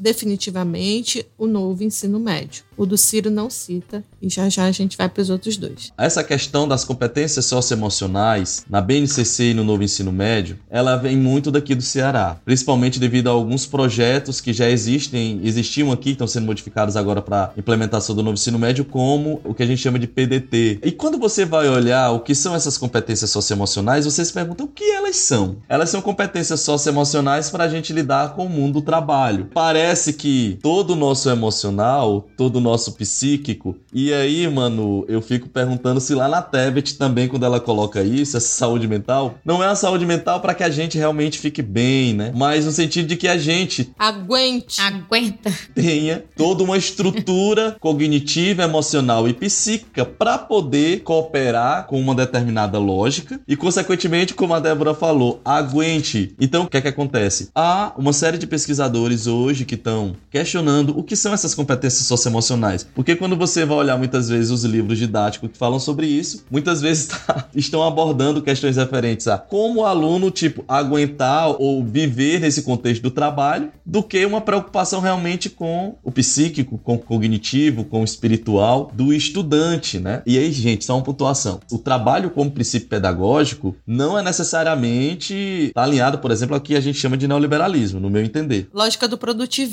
né? Não é isso. Isso, não é necessariamente isso. e A gente já tem várias experiências e livros antiguíssimos, né, que falam sobre isso, como por exemplo o Macarenco, o Pistrac e brasileiros, né, como a professora Cássia lá do Rio Grande do Norte, que trabalham isso muito interessante, o trabalho com princípio pedagógico. E a gente tem que prestar atenção que quando nós pensamos o trabalho com princípio pedagógico, não necessariamente, como a Débora falou, o trabalho para a reprodução de um status quo, né, que a gente já sabe. Eu jogo essa aí, viu, Fred, pra gente também pensar o que são essas competências socioemocionais, né? É, gente, quando eu perguntei o que era o desenvolvimento de competências socioemocionais, eu achei que era pra fazer o professor trabalhar por amor melhor. Também. Também, porque se a gente fica aguentando né, o negócio, só falta dar um cartão. Como é o nome, Débora? Cartão. Love card, love card. Um love card. Para quem não é do Ceará, só esclarecendo esse conto, é fantástico. Uma vez o nosso digníssimo governador Cid Ferreira Gomes. O Cid? Foi o Cid. Sim. Cid disse para nós: professor tem que trabalhar por amor. Fica fazendo greve aí, querendo salário melhor. Tem que ter compromisso com a educação, é por amor. Por amor. Aí a gente fez o love card para receber nosso salário. gente, vamos então para Bolsonaro. A educação realmente liberta. Investir na educação não são apenas recursos, como alguns pregam por aí. Investir na educação é dar meios para que o professor possa exercer a sua autoridade em sala de aula e dessa forma poder fazer com que os alunos realmente aprendam. Eu queria iniciar falando aqui que esteticamente, né? E eu que sou uma pessoa esteta, é um dos programas que está mais coloridinho, né? Está bem assim organizado, em coluninhas, né? Programa que foi bem estruturado, né, nas falas aqui. Tem organogramas, né? Coresinhas, né? Parece um jornalzinho, né? E tem muito conteúdo, né? Não sei se presta, mas muito conteúdo. E aí, a partir da página 24, a gente vai poder ver realmente pontual algo que está ligado à educação, né? Ele coloca um ponto B aqui, que ele chama de seguir recuperando e avançando na ampliação do acesso e permanência à educação em todos os seus níveis e modalidades. Então, a partir desse ponto B, a gente começa a ver vários pontos aqui que ele vai destacar, dá umas três páginas, acredito. E eu queria iniciar colocando um ponto que me chamou a atenção ainda nessa página 24. Claro que ele está iniciando falando sobre como vai progredir, né, a questão da educação, contemplando todas as faixas etárias, enfim. Ele está colocando aqui no programa dele algumas partes em negrito. E aí no final da página tem uma fala que é assim: essa iniciativa formará uma massa crítica apta a ingressar em postos de trabalho que estão sendo criados pela Revolução 4.0. A Revolução 4.0 é a chamada quarta revolução industrial, né? Que vai englobar todos esses sistemas de tecnologias avançadas, a robótica, a inteligência artificial, a internet, enfim. E aí a gente percebe, e é uma das minhas áreas de estudo, né? Que essa, esse progresso, né? Ele gera também retrocessos. Então a gente não vai nunca negar a revolução científica, as descobertas, a evolução, não. Porém, muitos desses avanços, né? Tirou, de algum modo, a criticidade, impede a capacidade de pensar de forma independente Então, isso são algumas críticas que dentro da, dos estudos, na própria filosofia, a gente vai se deparando. Aí, no final, ele coloca, agregando valor à economia e permitindo maior empregabilidade. Ou seja, que a gente já colocou aqui, né? Essa visão sempre voltada para esse mercado de trabalho. Eu não sei que massa crítica é essa que ele quer formar em um governo até que foi um dos mais polêmicos acerca da educação. Na verdade, se a gente for em progressão aqui, os trechos em negrito que tem, você percebe a essência do governo Bolsonaro está realmente nesse plano de governo. O próximo ponto em negrito tem assim: estratégias que alinham as, as demandas do mercado com a finalidade de garantir que o jovem que se esforça durante anos de estudo tem alta probabilidade de ser empregado. Ou coisas como o país precisa ser produtor de conhecimento de ponto e não apenas consumidor de equipamento de alto valor agregado. E principalmente o ponto que é exercer um pensamento crítico sem conotações ideológicas. Mas o melhor é porque isso causa o quê? Decepções no cidadão. É. Eu gostei do final. Então, cada trecho que ele pontua, ele sempre pontua algum aspecto moral do governo dele, né? Sim. Logo no começo, tem um texto introdutório, né? Que para mim, você pegou e pontuou realmente assim, que ele sempre traz o cunho moral e que está sempre presente no discurso que está aqui nesse documento. Na página 21 tem assim: o governo Bolsonaro entende a família como célula ou base da sociedade, defendendo o seu direito e o fortalecimento de vínculos familiares e intergeracionais. No debate que teve na Rede Bandeirantes, nas considerações finais, ele começou dizendo: família, luta antidrogas e outras questões. É principalmente essa questão do trabalho, empregabilidade e tal. Essa questão do cunho moral que o Bolsonaro traz no seu discurso discurso está presente no seu projeto político, que está aqui expresso, e para mim, por ele estar muito bem organizado, eles têm claramente uma ideia de como governar as pessoas. E eles querem governar as pessoas alinhado a isso. E eu acredito que vocês devam compartilhar comigo que é preocupante pautar todas as questões políticas a partir de um discurso moral, porque isso enfraquece a democracia. A gente tem que fortalecer a diversidade, a pluralidade. E quando ele coloca isso, o que é que ele quer dizer por família. A gente já sabe o que é que ele está querendo dizer por família. Então é muito problemático. Eu vejo que, por mais que ele coloque aqui essas pontuações do programa dele, esse programa, para mim, é super complicado porque não considera uma série de elementos. Primeiro, o social, porque essa questão do é um fortalecimento do empreendedorismo, da individualidade, da competitividade, que não colabora com uma questão super importante, que é o social. E outro ponto é essa questão de não observar os diferentes,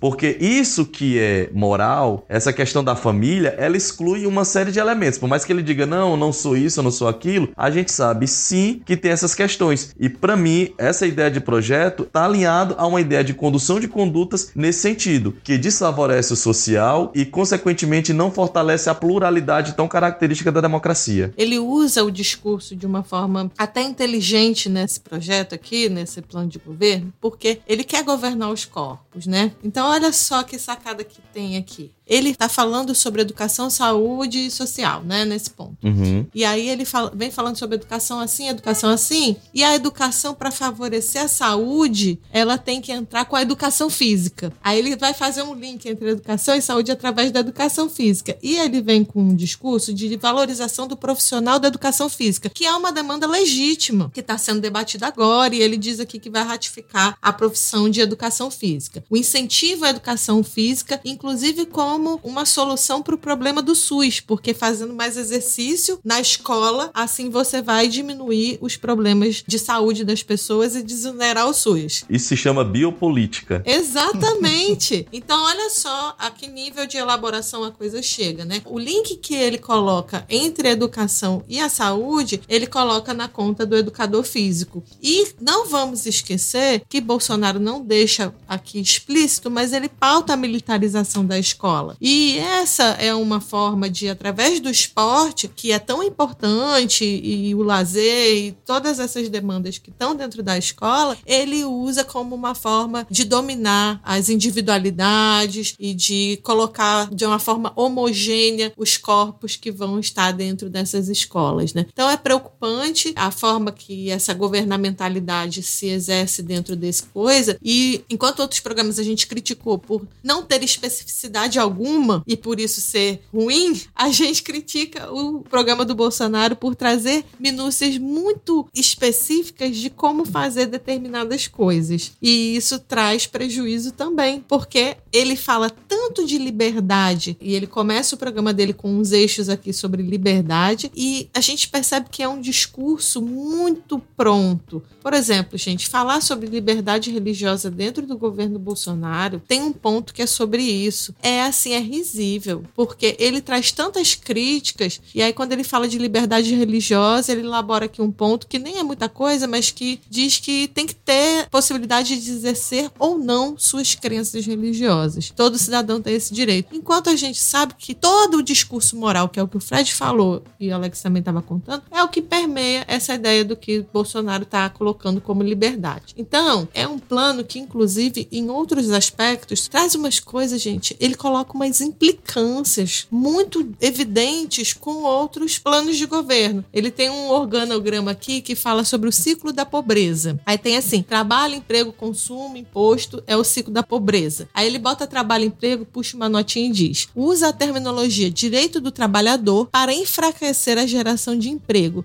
Querem acabar com empregos gerados pelo Uber, iFood, entre os outros.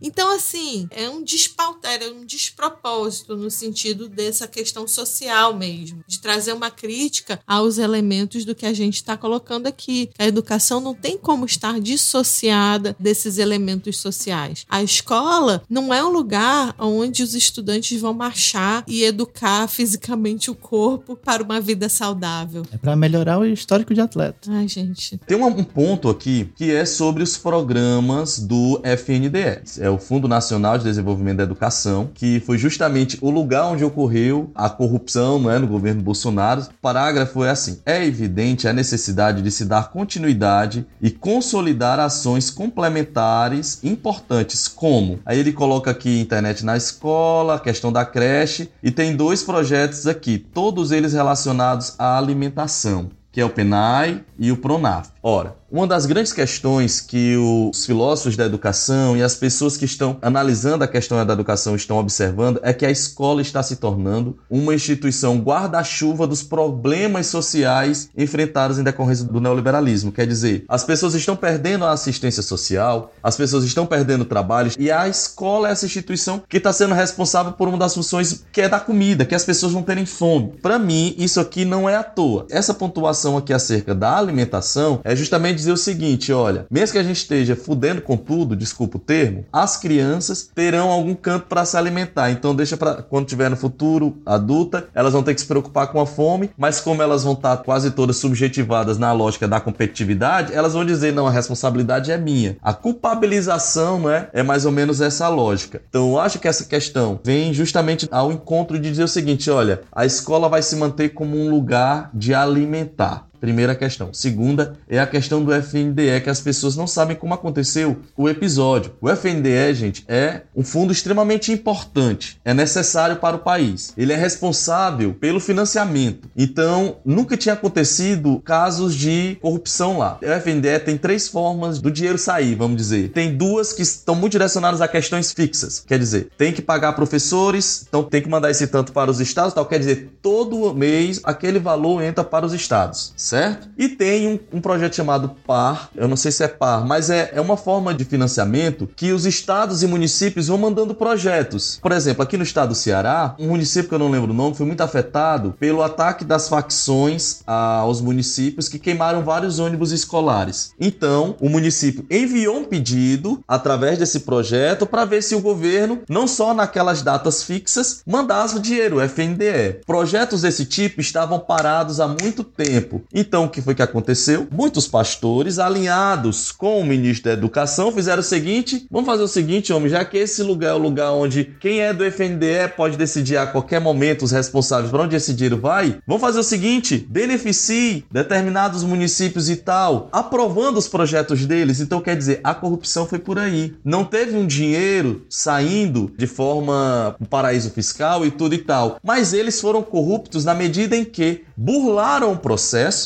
e deram prioridades a determinadas pessoas, principalmente aquelas que fazem parte de um determinado clã político, se beneficiando através das verbas do FNDE. Então, é interessante pontuar isso, porque foi desse modo que aconteceu a corrupção. E se corrupção é o quê, né, gente? Queria finalizar, lendo esse trechinho aqui final, que ele coloca: é preciso ampliar o combate à violência institucional contra as crianças e adolescentes, sob a premissa de que os pais são os principais atores na educação das crianças e não o Estado. Só para fechar a questão da família de novo aqui, o medo desse homeschool, porque isso aqui é quase dizendo assim, eduque em casa mesmo, né? Vocês é que são responsáveis, e tirando a responsabilidade do Estado ali. Quando a gente está falando de ensino mesmo em sala de aula, a gente sabe que é uma responsabilidade do Estado. Claro que a gente sabe que a educação também está dentro de casa. E puxando o ponto do Alex, essa questão do PENAI, do PRONAF, né? É meio que o governo, essa ideia de salvaguardar, né? Ele fica ali se protegendo ali com aquela miséria que está lá fora, mas não, vão para a escola que lá tem alimentação. Então, é uma política que é feita para justamente não ver a problemática maior que vai se ter lá na frente, né? Quero só trazer mais uma reflexão que assim, gente, quando eu falo a educação é uma função da sociedade como um todo, claro que aí tá incluso família e tal, mas a gente está falando aqui de educação escolar institucionalizada. Isso. Que inclusive preserva e salvaguarda várias crianças de opressões que acontecem dentro da família. E aí tu vê, Débora, que ele coloca, é, precisa ampliar o combate à violência violência institucional. Ele coloca como Inverte, se a violência tivesse né? a inversão. E eu puxei esse ponto lembrando da tua fala, que a gente está falando aqui do ensino mesmo da sala de aula, uhum. da educação feita lá. Né? E isso é muito preocupante, gente, porque isso dá abertura para toda essa história de escola sem partido, que coloca o que o professor pode falar ou não. Ele fala tanto de liberdade, mas esquece que o professor também tem liberdade de cátedra, é, de elaborar o seu conteúdo, de colocar e ofertar ali os direitos de aprendizagem dos alunos. Então, a família família que educa dá abertura para as famílias questionarem aquilo que o professor está ensinando. E isso gera perseguição, gera fascismo, gera regimes autoritários. E a educação ela fica fragilizada diante disso, né? E a escola, a gente que está lá no chão da escola e tem muitos dados sobre isso, ela salvaguarda muitos estudantes de opressões, violências, perseguições, assédios que acontecem dentro da família, tá? Então é muito preocupante. É, então vamos para os planos do Lula. Eu tô aqui só pra virar o bloco. eu tô vendo, eu tô nada. adorando, tu tá bem fazendo propaganda. Eu não conheço na história da humanidade nenhum país que se desenvolveu, que cresceu, sem antes investir na educação, investir na ciência e tecnologia. Não conheço. Mas aqui o do Lula foi o que mais me chamou a atenção pela estrutura mesmo do texto. Tá dividido em pontos, né? Claro, ele faz ali um recorte, né? Ele separa por seções, vamos dizer assim, tipo desenvolvimento social e garantia de direitos. É aqui que a gente consegue iniciar e ver algo que ele coloca sobre educação. E aí eu vou começar falando desse ponto 21 que ele bota, né? O país voltará a investir em educação de qualidade, no direito ao conhecimento e no fortalecimento da educação básica, da creche à pós-graduação. E aí, claro, ele vem falando mais um pouco aqui como ele vai articular isso, né, com essa ajuda conjunta entre União, Estados, Distrito Federal e municípios e retomando as metas do Plano Nacional de Educação. O que eu noto é que o plano do Lula em si ficou assim ainda mais vago em algumas questões, principalmente nesse ponto da educação, de ter ali algo mais efetivo. Porque, claro, voltar a investir em educação primordial, né? A gente tá, tem que sempre fazer isso. E aí, nesse ponto 21, é como se ele falasse todo o plano aí que ele quer, né? Dessa ideia de reverter os desmontes do atual governo, pensar também essa questão que eu já mencionei, que todos os planos falam, de como recuperar a problemática, né? E essa defasagem aí mesmo devido à crise sanitária e afirmar um compromisso novo com a aprendizagem. E no final, buscar esse país mais igualitário e feliz. O que me chama a atenção é uma coisa muito ampla e necessária, voltar a investir pensar, articular, mas aí no segundo ponto ele traz o objetivo de resgatar e fortalecer os projetos democráticos de educação, o que é essencial, né? Porque ele frisa muito esse desmonte que foi feito do governo atual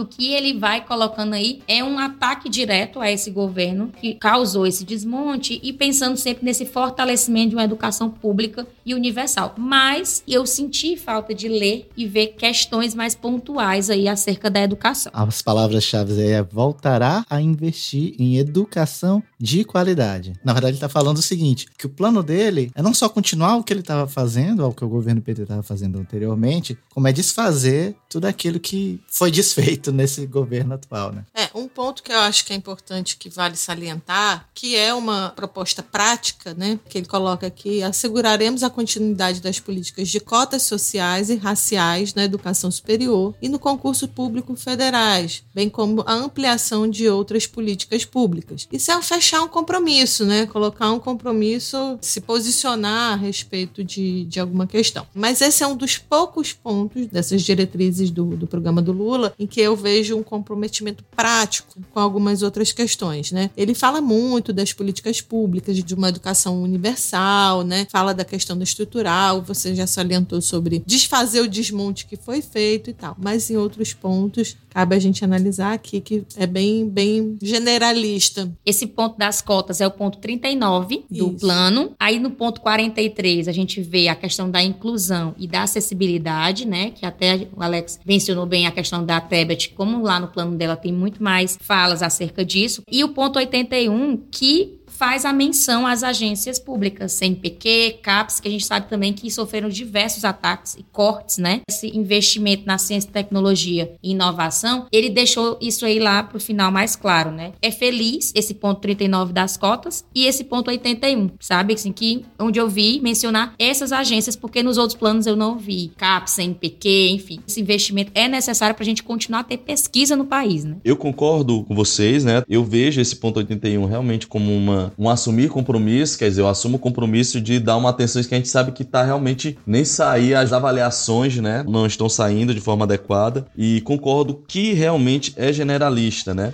O Lula, com propriedade, ele se salvaguarda das experiências que ele fez, né? Sempre ele diz: "Eu fiz isso, eu não tô entrando para fazer menos do que eu já fiz, mas para fazer mais". E a gente sabe de muita coisa que aconteceu. Por exemplo, nós que somos professores de filosofia e sociologia, sabemos sabemos que foi no governo dele que a filosofia e a sociologia foi colocado como obrigatório, mas também foi nele que foi ameaçado, né? A gente também não pode esquecer de outros momentos. A questão das universidades e tudo e tal. E foi também no governo da Dilma, eu sempre lembro isso. Isso, e né? se consolidou o BNCC e era gestado já o novo ensino médio, que foi assinado posteriormente pelo Temer, mas foi gestado no governo da Dilma, a gente sabe disso. Sim, mas tem uma coisa assim que para mim me deixa extremamente desconfortável, que parece para alguns vir com uma boa intenção, mas eu questiono muito principalmente a partir do solo filosófico que eu piso. Quando foi perguntado a ele, né, sobre educação no debate da Band, ele disse: "Olha, a primeira coisa que eu vou fazer é chamar todos os governadores e todos os prefeitos das capitais, paulatinamente das cidades, para podermos fazer um plano. Legal, vamos então colocar em prática a questão democrática aí. Mas se me preocupa ele não dizer nada, sabe por quê? Porque a gente sabe que por trás dos municípios e dos estados tem uma série de institutos, a Undime, o Concede, uma série de elementos e instituições que já estão regendo, de certo modo, muita coisa. Então o que é que acontece? Quando chegar o momento de discutir o que é que os municípios e estados vão fazer, o que é que eles vão fazer? Bom, então vamos só escrever o que já está sendo dito por outras instâncias, que são justamente muitas das instâncias que encabeçaram a lei do novo ensino médio e a BNCC como está agora. Então, isso me incomoda demais a proposta de governo do Lula quando ele disse que o seguinte, vamos chamar e não diz nada. Eu não encontrei o site aqui, mas há um site da proposta do governo do Lula, né, que é uma construção coletiva. É, eu acho que uma das principais pautas seria e de todos eles, né? Mas você percebe que muitos desses candidatos não vão fazer isso, que é questionar a LDB em torno do, da lei do novo ensino médio. Muito me incomoda não ter uma posição direta e dizer de forma muito vaga. Para mim é como se fosse um canto de sereia. Não sei em que medida isso realmente é estratégico e tal. Mas dizer que vai chamar todas as instâncias para decidir, para mim é dizer o seguinte: olha, nós vamos decidir uma coisa que todo mundo já está pensando igual. Eu nunca esqueço o Jean Willis, quando ele foi questionado acerca de uma questão em torno da população LGBT na Câmara. Ele disse assim: olha, eu não vou defender uma votação em torno de uma questão que já está tudo viciado. Porque se eu colocar alguma pauta aqui em torno da defesa da população LGBT, que ele estava falando, ele disse assim: olha, e nós vamos perder, mas nós já vamos entrar sabendo que vamos perder. Parece que às vezes é mais ou menos isso. Isso muito me incomoda dentro dessa questão da educação. O que, é que a gente vai fazer? Vamos chamar todo mundo e conversar. Conversar o quê? Se a gente já sabe que essa galera toda já está dentro dessas instituições, principalmente do poder público. Eu concordo com vocês que a questão das cotas e a questão das agências de fomento são os pontos onde ele é mais direto no programa, mas isso é uma preocupação que para mim é muito grande, porque como a Débora bem me lembrou, foi no próprio governo Lula, no governo da Dilma, né, que se iniciou uma série de mudanças neoliberais que a gente fala. Pode até dizer, não, mas a Dilma não tinha o que fazer, ela estava sendo muito pressionada. É, desculpe. Então, a gente vai pegar a palavra que foi dita, né? Esse ponto aqui 21 que fala assim: "O país voltará a investir em educação de qualidade qualidade no direito ao conhecimento e no fortalecimento da educação básica da creche à pós-graduação. Meu amigo, você está falando de 25 anos de educação em uma frase. é muito, entendeu? É óbvio que é isso, tem que ser isso, mas como é isso, né? Separar, né, né as etapas, é... pensar alguma coisa para cada etapa, mas você coloca de A a Z e custava, né, colocar a coisinha, tem tanta gente trabalhando. É, aí ele fala aqui do PNE e termina assim: durante a crise sanitária, então afirmamos o compromisso de um novo governo com o programa de recuperação educacional, que foi que a gente falou que está em todos os programas, né? Todo mundo falando sobre essa necessidade de retomar diante da pandemia. Aí ele fala que para superar esse déficit de aprendizagem. Aí olha que maravilha. A educação é investimento essencial para fazer o Brasil um país desenvolvido, independente e igualitário, mais criativo e feliz. É. Gente, pelo amor de Deus, estamos falando. Eu sinto um arco-íris no fim do túnel. tá entendendo? Isso me preocupa, né? Essa forma vaga. Cadê aqui, gente, os termos que são realmente essenciais para o desenvolvimento da educação? Que projeto é esse para deixar o povo mais criativo e feliz? Parece que o projeto é sempre aliado aos discursos que o próprio Lula tem quando entrevistado, quando está no palanque, que diz: vamos voltar a ser o país que era. Certo. Aí qual era o país que era? Aqui no programa não tem. Nas entrevistas ele fala: ó, implementei cento e tantas universidades públicas. E realmente o programa educacional do governo do PT foi um destaque, né? Um destaque do governo dele. E isso não tá aqui nessas diretrizes que ele disponibilizou, né? Pronto, eu senti falta, Fred, é muito falado a questão de quanto foi investido e quantos IFs foram abertos, quantas novas escolas, enfim. E não tem isso no plano. Exato. Vamos Uhum. investir mais nos institutos, nas universidades, até porque a gente está vivendo esses riscos da privatização da educação. E eu não senti a segurança nisso, né? De dizer, vamos manter a universidade pública, os institutos federais, de formas autônomas, independentes, e até a própria ampliação de novos, né? De construções de novas universidades, novos institutos. Me preocupa porque eu entendo que qualquer governo que vai vir vai ter grandes desafios. A gente realmente precisa lidar com esse desmonte, todas essas problemáticas que envolve o nosso país. Mas nesse ponto específico e que é tão caro a nós a questão da educação, por sermos professores, é, me faltou algo que pudesse fazer brilhar meus olhos. Ah, Manu, tem outra parte que ele fala: um país que assegure todos e todos o direito à vida, a dignidade, a liberdade e os sonhos.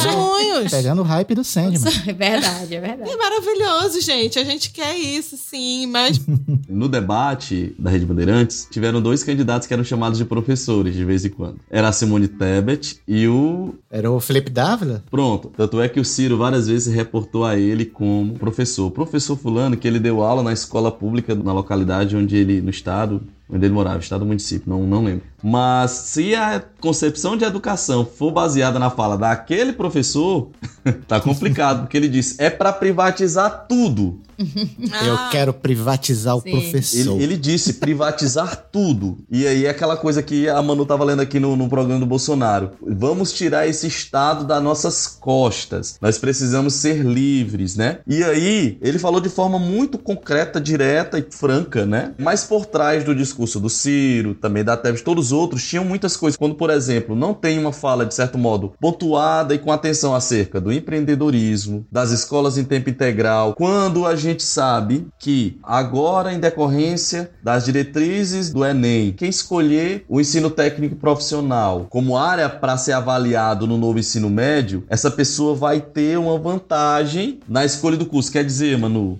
se eu ou você tivermos concorrendo a uma vaga de filosofia, se você escolher para fazer a prova do Enem, a primeira prova BNCC e a segunda quando se referir aos itinerários formativos, o ensino técnico profissional, você vai ter mais vantagem que eu que escolhi o itinerário formativo de ciências humanas e sociais aplicadas. Então quer dizer, todos eles parece que de modos diferentes, um mais progressistas, outros menos, trazem consigo um discurso que aqui eu tô chamando a partir de vários pensadores neoliberal e que colocam a salvação em tudo nessa questão da escola em tempo integral profissional. E aí colocando essa questão, eu acho que a gente precisa pontuar experiências interessantes para a gente questionar o novo ensino médio, por exemplo. Vocês lembram lá no começo? Não, gente, vai ser assim: 60% da carga horária para a base e 40 para os itinerários. Só que eles não diziam que a política é para implementar tudo em tempo integral. E aí ia mudar.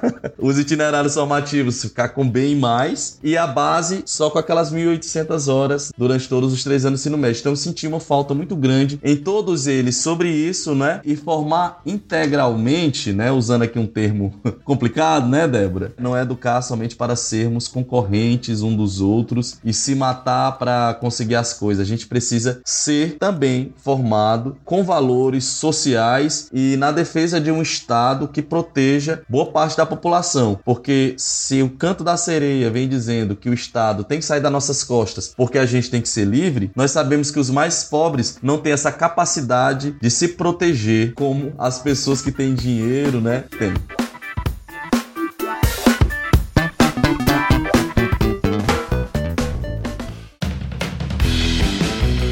Bom, gente, então, pelo avançar na hora, vamos para as indicações. Que é que vocês trouxeram pra gente? Gente, rapidinho eu vou indicar, né? Eu iniciei falando dela. O Ensinando a Transgredir, que é um livro da Bell Hooks, né, de 94, e é essa minha indicação, leiam e façam bom proveito, que é uma boa leitura. Gente, acho que vale a pena indicar, já que o, o Alex trouxe tanta discussão sobre Foucault, a gente indicar Dardot e Laval, a escola não é uma empresa, para a gente poder fazer essa discussão aí sobre a questão do neoliberalismo na educação. Então leiam esse livro maravilhoso. E uma indicação brasileira, que é um livro muito acessível, que é do Demerval Saviani, Escola Democracia, aonde ele vai falar sobre essas diversas mudanças da educação no Brasil e por que que nenhuma delas está muito boa não, não está dando certo não.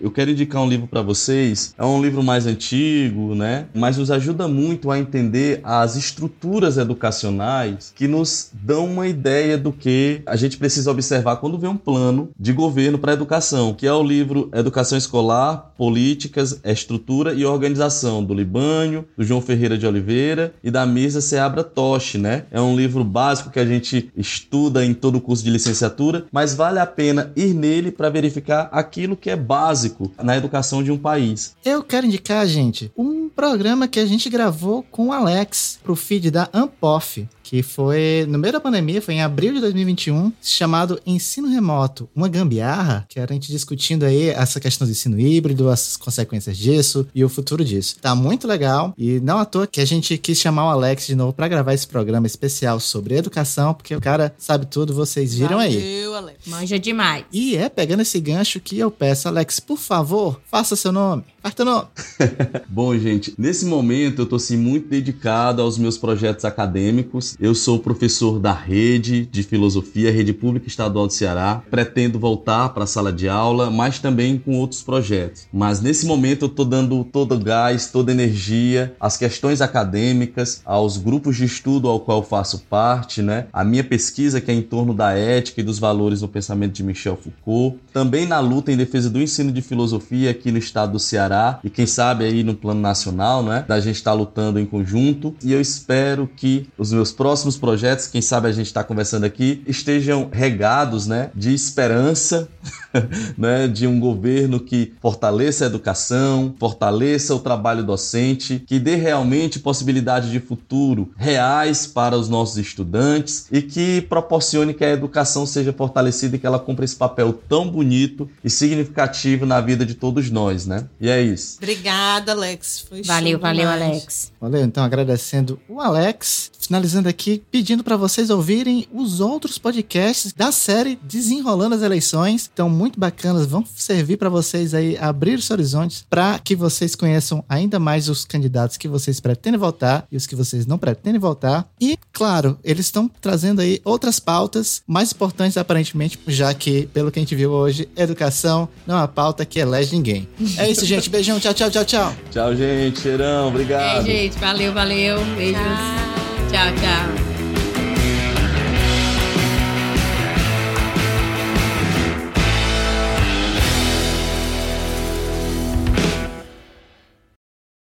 Erra, tem um ponto. Erra, erra, como é que fala? Erradicação. Erradicação. Analfabeta, ele aí. É. Até te corre aqui. Erra... Puta merda. Erradicar.